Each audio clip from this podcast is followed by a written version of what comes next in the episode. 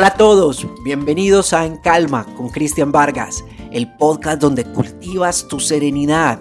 Soy Cristian, psiquiatra, psicoterapeuta, docente e investigador universitario.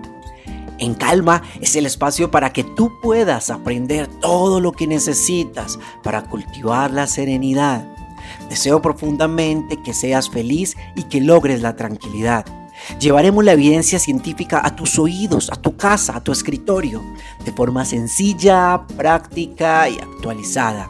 Separa este espacio, siéntate, tómate un café y déjate llevar. Bienvenidos a En Calma con Cristian Vargas.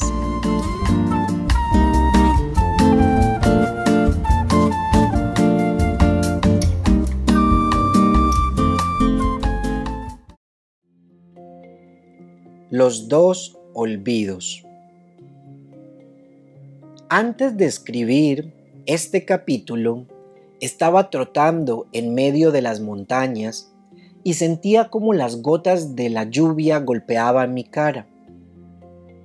Me había conectado con el aquí y el ahora, pero fui interrumpido por un pensamiento que me sugirió desarrollar este tema. Luego de meditarlo, decidí incluirlo como parte de nuestra reflexión. Los monos que saltan de rama en rama en medio de su automatismo muchas veces parecen monos con muy mala memoria. Y no estoy hablando de ningún tipo de demencia temprana o déficit cognitivo animal. Estoy mencionando las dos cosas que un mono nunca debe olvidar si quiere salirse de la vida de mono. No gratuitamente, la palabra sati del antiguo lenguaje pali, que fue traducida al inglés como mindfulness y luego al español como conciencia plena, significaba recordar.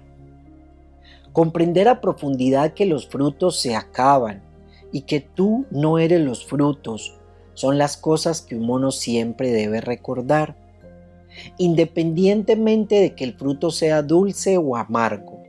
Esas dos reglas se pueden aplicar en cualquier momento.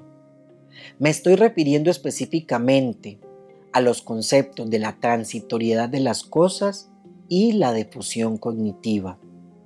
Sé que ambos términos suenan muy técnicos y aburren al lector, pero los explicaré de tal forma que puedas entenderlos y aplicarlos en tu vida cotidiana. Hay un texto que se llama Todo es prestado, que publiqué a principios de 2022. En ese libro trabajo el concepto de la transitoriedad de las cosas y muestro cómo las personas y animales que nos acompañan en la vida, los objetos que atesoramos y los estados positivos que vivimos, como la salud, el amor, la juventud, la belleza, el reconocimiento y la aprobación son prestados. Es decir, todo es transitorio, tiene un inicio y un final.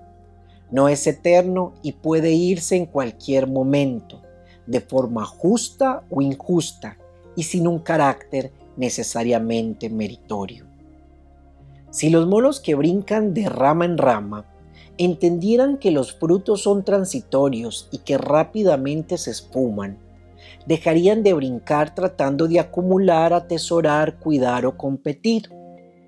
De esta misma manera, también disminuirían los brincos automáticos huyendo del malestar. Si el fruto placentero es transitorio, puedo decidir no perseguirlo, porque sé que solo dará un pequeño momento de placer. Y si el malestar que estoy sintiendo en una rama también es transitorio, podré quedarme allí y tolerarlo mientras pase. Lo que estoy planteando aquí es algo realmente muy importante. No es un conocimiento sencillo y es fundamental que puedas entenderlo. Te pondré un par de ejemplos de la vida real para poder graficar mejor el concepto. Una mujer de 27 años tiene mucha timidez en situaciones sociales. Ella se torna muy ansiosa cuando la miran a los ojos y le preguntan por su vida personal. En las reuniones familiares o interactuando con sus compañeros de la universidad, se mueve con inquietud y evita tener una conversación profunda solo por no tolerar el malestar. En el otro ejemplo, un hombre de 32 años, quien desea sentirse superior y pertenecer a un estatus reconocido de la sociedad, cambia su carro y su teléfono móvil cada seis meses, eligiendo los más costosos y brincando de crédito en crédito. Ambos monos están brincando. La chica lo hace por evitación y el hombre lo hace por deseo. Si ellos entendieran que tanto el malestar de sentir ansiedad como el placer de sentir admiración son transitorios y no son eternos, quizás cambiarían su forma de ver la vida. Ese es el primer mensaje que no se puede olvidar. La ley universal de la transitoriedad de las cosas cambia la forma como nos relacionamos con todos los objetos, personas y experiencias, tanto privadas como externas. Este mensaje se complementa con lo que quiero llamar el distanciamiento del yo.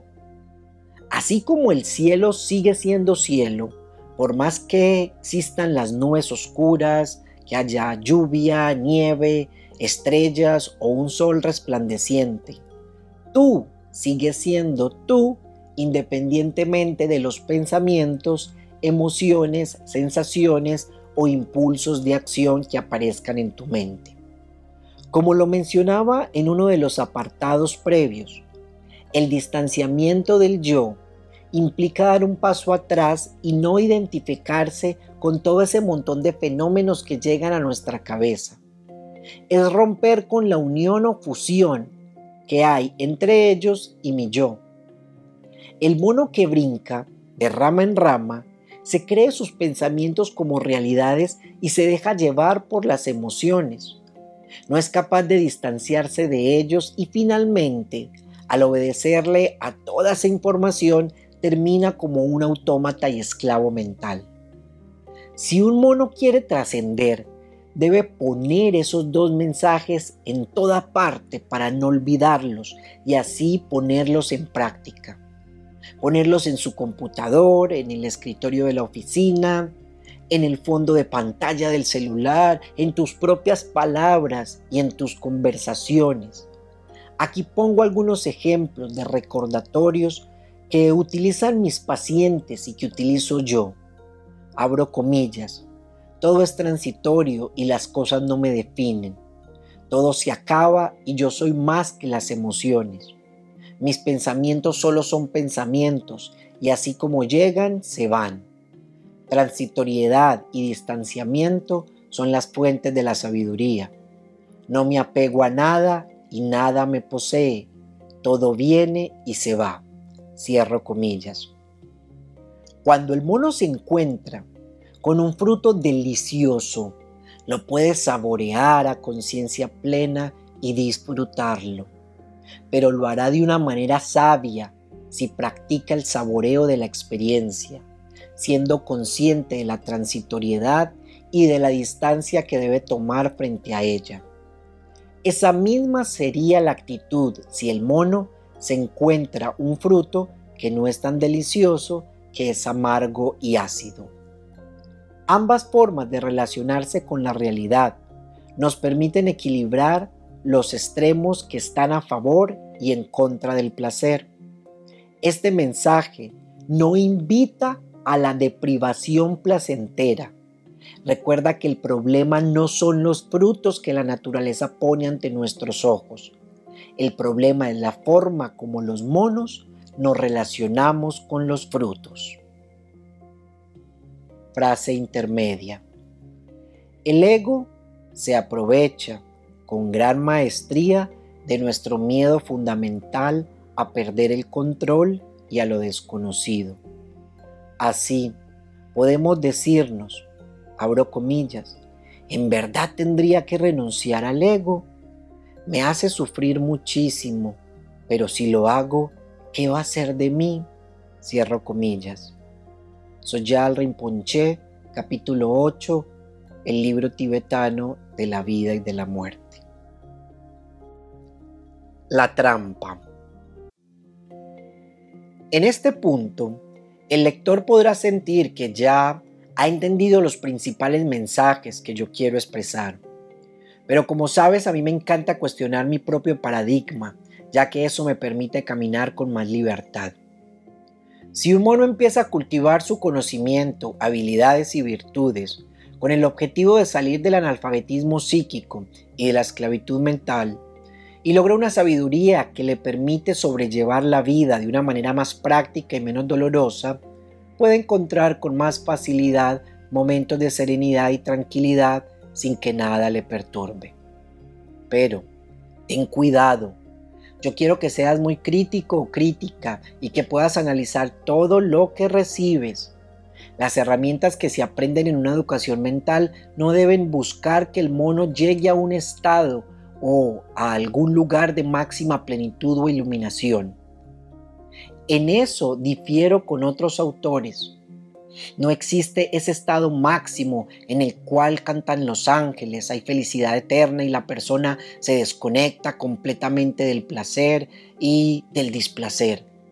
Eso iría en contra de nuestra animalidad. Si un mono desea vencer el analfabetismo psíquico con ese ideal, está comprando otro tiquete de sufrimiento para toda la vida, porque su intención sigue siendo la evasión del malestar y el deseo de una fuente inagotable de placer. Esa es una forma de pensar muy occidental.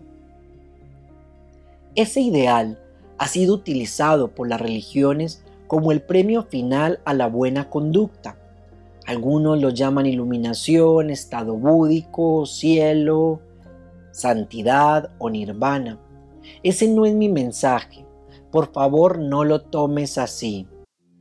Quien se entrena realmente en educación mental entiende que solo por el hecho de ser monos tendremos un malestar limpio toda la vida.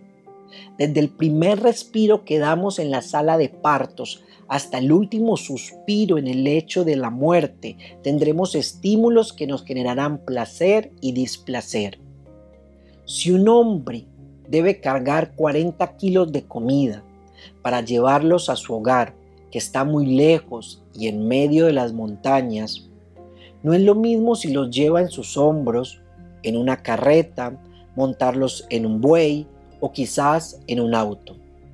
La educación mental ayuda a que ese hombre pueda llevar mejor su carga. A eso me refería al principio del libro cuando decía que las enseñanzas impartidas en este texto tenían que ser tomadas como una barca que te permiten atravesar el lago y pasar de una orilla a otra. Vencer la vida de monos es un aprendizaje diario, circular y dinámico. Todos los días te entrenas. Es circular porque repites los mismos patrones y tienes el poder de modificarlos o no adicionando las causas necesarias para que los cambios ocurran. Y es dinámico porque no es rígido, está ocurriendo en este mismo momento y por lo tanto debe ser muy flexible. Una habilidad que te sirvió ayer en una situación hoy puede que no tenga ninguna utilidad. El hombre que llevaba los 40 kilos se entrenó en tolerancia al malestar dejó ir algunos pensamientos automáticos que reprochaban su dura realidad. Soltó las emociones que lo tenían bloqueado y cargó todo el peso en sus hombros el primer día. El segundo día, una mujer en un automóvil se detuvo a su lado y le propuso llevarlo hasta el pueblo más cercano. El hombre, por vergüenza y timidez, ya que estaba muy mal vestido y sudoroso, negó la propuesta y decidió seguir cargando el peso en sus hombros. Este ejemplo muestra cómo, si bien puede haber aprendizaje acumulativo, la educación mental no es necesariamente una línea exponencial o sumatoria que siempre va subiendo, como las cifras de una empresa.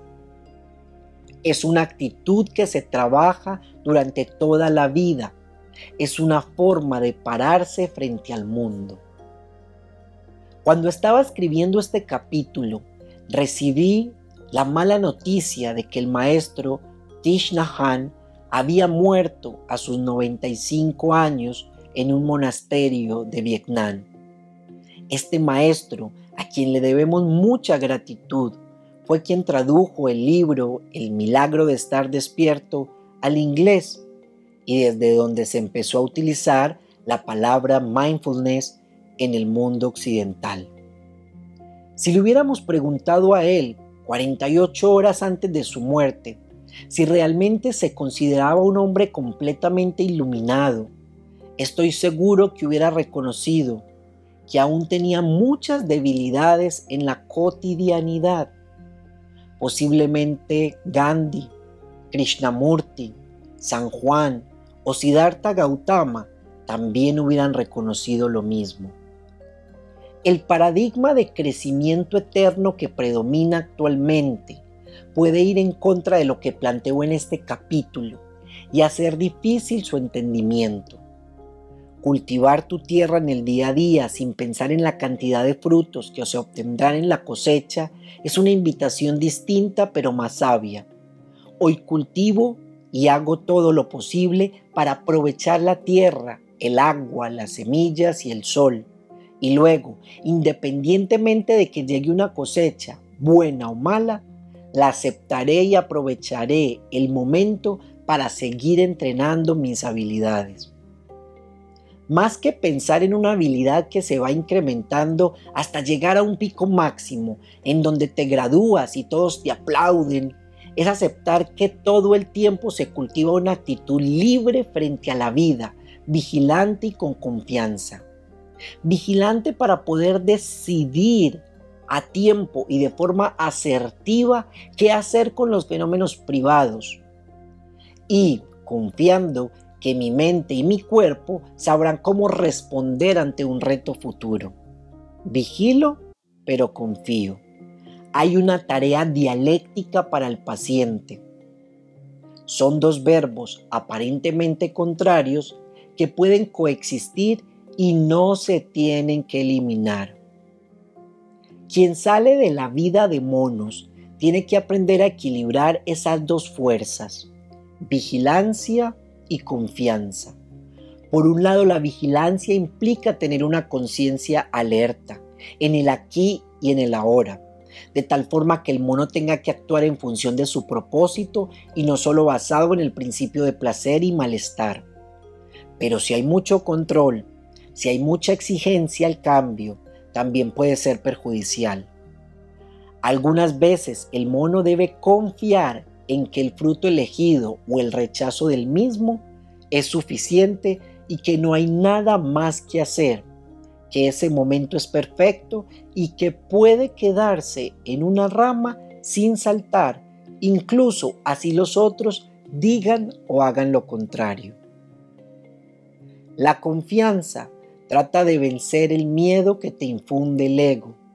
El ego te dice, abro comilla, debes trabajar más porque puedes perder tu estatus económico y caer en bancarrota. No dejes pasar esa oportunidad que se ve tan atractiva. Te vas a desactualizar en tu profesión. Los otros más jóvenes empezarán a reemplazarte.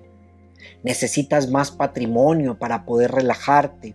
Oh, Mientras tú descansas, los otros producen dinero. Cierro comillas.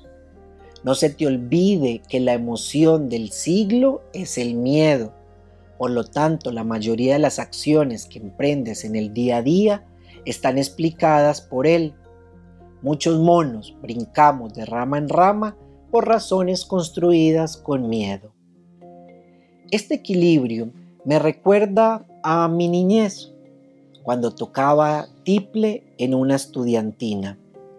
El tiple tiene 12 cuerdas y tienes que afinarlas para poder lograr el sonido perfecto que llamamos aplatillado. Si aprietas mucho las clavijas, la cuerda se reventará. Si las dejas muy sueltas, el sonido será un fracaso. Mientras uno va tocando entre canción y canción, un buen músico debe revisar la afinación de su instrumento y si es necesario, debe parar unos segundos para afinar las cuerdas. De esta misma manera, el mono, que ya no salta como un autómata de rama en rama, debe equilibrar la confianza y la vigilancia. Confío en el disfrute de comerme esta semilla y observo el apego que puedo crear por ella. Confío en que ya es suficiente por hoy y que merezco un descanso, y vigilo si los pensamientos que alimentan mi pereza se están apoderando de mí. Confío en que lo que he hecho y lo que tengo acumulado en mi vida ya es suficiente y vigilo aquellos impulsos de acción que me sugieren nuevos negocios o algunas imágenes de posibles futuros catastróficos. Entender la trampa nos permite concluir la estrategia siempre estaremos afinando nuestro instrumento con el objetivo de poder tocar la canción que queremos. Nuestro propósito es la canción elegida. Tú eres el músico que afina las cuerdas y depende del equilibrio que hagas entre ambas fuerzas la obtención de nuestro objetivo. Frase intermedia. En cuanto a todas las cosas que existen en el mundo, unas dependen de nosotros, otras no dependen de nosotros. De nosotros dependen nuestras opiniones, nuestros movimientos, nuestros deseos, nuestras inclinaciones, nuestras aversiones. En una palabra, todas nuestras acciones. Las cosas que no dependen de nosotros son el cuerpo, los bienes, la reputación, la honra en una palabra, todo lo que no es nuestra propia acción. Epicteto en Quiridión. Mensaje final. Ya es hora de empezar a cultivar tu serenidad y vivir con más tranquilidad. Solo cuando empieces a poner en práctica la triada, abro paréntesis, de desaceleración, desapego y meditación, cierro paréntesis, lograrás sentarte en la rama del árbol, pondrás la atención en el vaivén de tu respiración, bajarás tu energía corporal y dejarás de saltar. Cuando le ganes al impulso y veas los frutos con otros ojos, lograrás mirarte y te darás cuenta que eres un mono imperfecto. Solo en ese momento empezarás a despertar. En ese instante se te abrirán los ojos y serás consciente de miles de monos que están saltando de un lado para el otro como autómatas, todos ellos ciegos, creyendo que van a encontrar en los frutos la supuesta felicidad. Ahí estarás, en esa rama, y no desearás brincar más. Decidirás quedarte más tiempo allí, contemplando la textura de la corteza del árbol, sintiendo los rayos del sol en tu rostro, viendo el color de las hojas y sus formas, oliendo los aromas de los frutos e incluso te darás cuenta de que hay otros monos a tu lado esperando a que los mires a los ojos. Descubrirás que solo por el hecho de existir ya eres valioso o valiosa y que no necesitas tener muchos frutos acumulados, títulos, objetos, personas o caparazones narcisistas para ser feliz y que el equilibrio entre la vigilancia y la confianza serán tus aliados. Cuando logres verte como un mono que sufre por no comprender ni saber manejar su mente, y entiendes que vencer el analfabetismo psíquico proporciona libertad mental, abrirás tus ojos y más allá de tus deseos y motivaciones, lograrás ver el sufrimiento que tienen todos los otros monos del bosque. En ese momento empezará a surgir la compasión un estado en el cual yo deseo inmensamente que todos los seres sintientes se liberen del sufrimiento mental, suelten sus vidas de monos y logren tener serenidad y sabiduría. Se cambiarán las prioridades en tu vida. El sufrimiento de los otros monos aparecerá como un propósito vital. Ese era el mensaje que todos los profetas, gurús, maestros y sabios que han pasado por la humanidad nos han dejado cuando hablan de la renuncia al yo.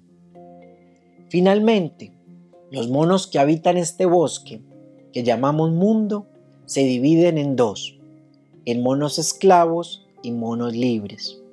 La decisión de obedecer a la reina, mente, y al rey, tiempo, solo la tomas tú y requiere práctica y mucho compromiso. Cuéntame, ¿qué tipo de mono quieres ser? No olvides compartir este episodio en tus redes. Muchas otras personas que no tienen acceso a un especialista se pueden beneficiar enormemente. De esta manera, serás parte de nuestra red de la serenidad. Gracias por compartirlo.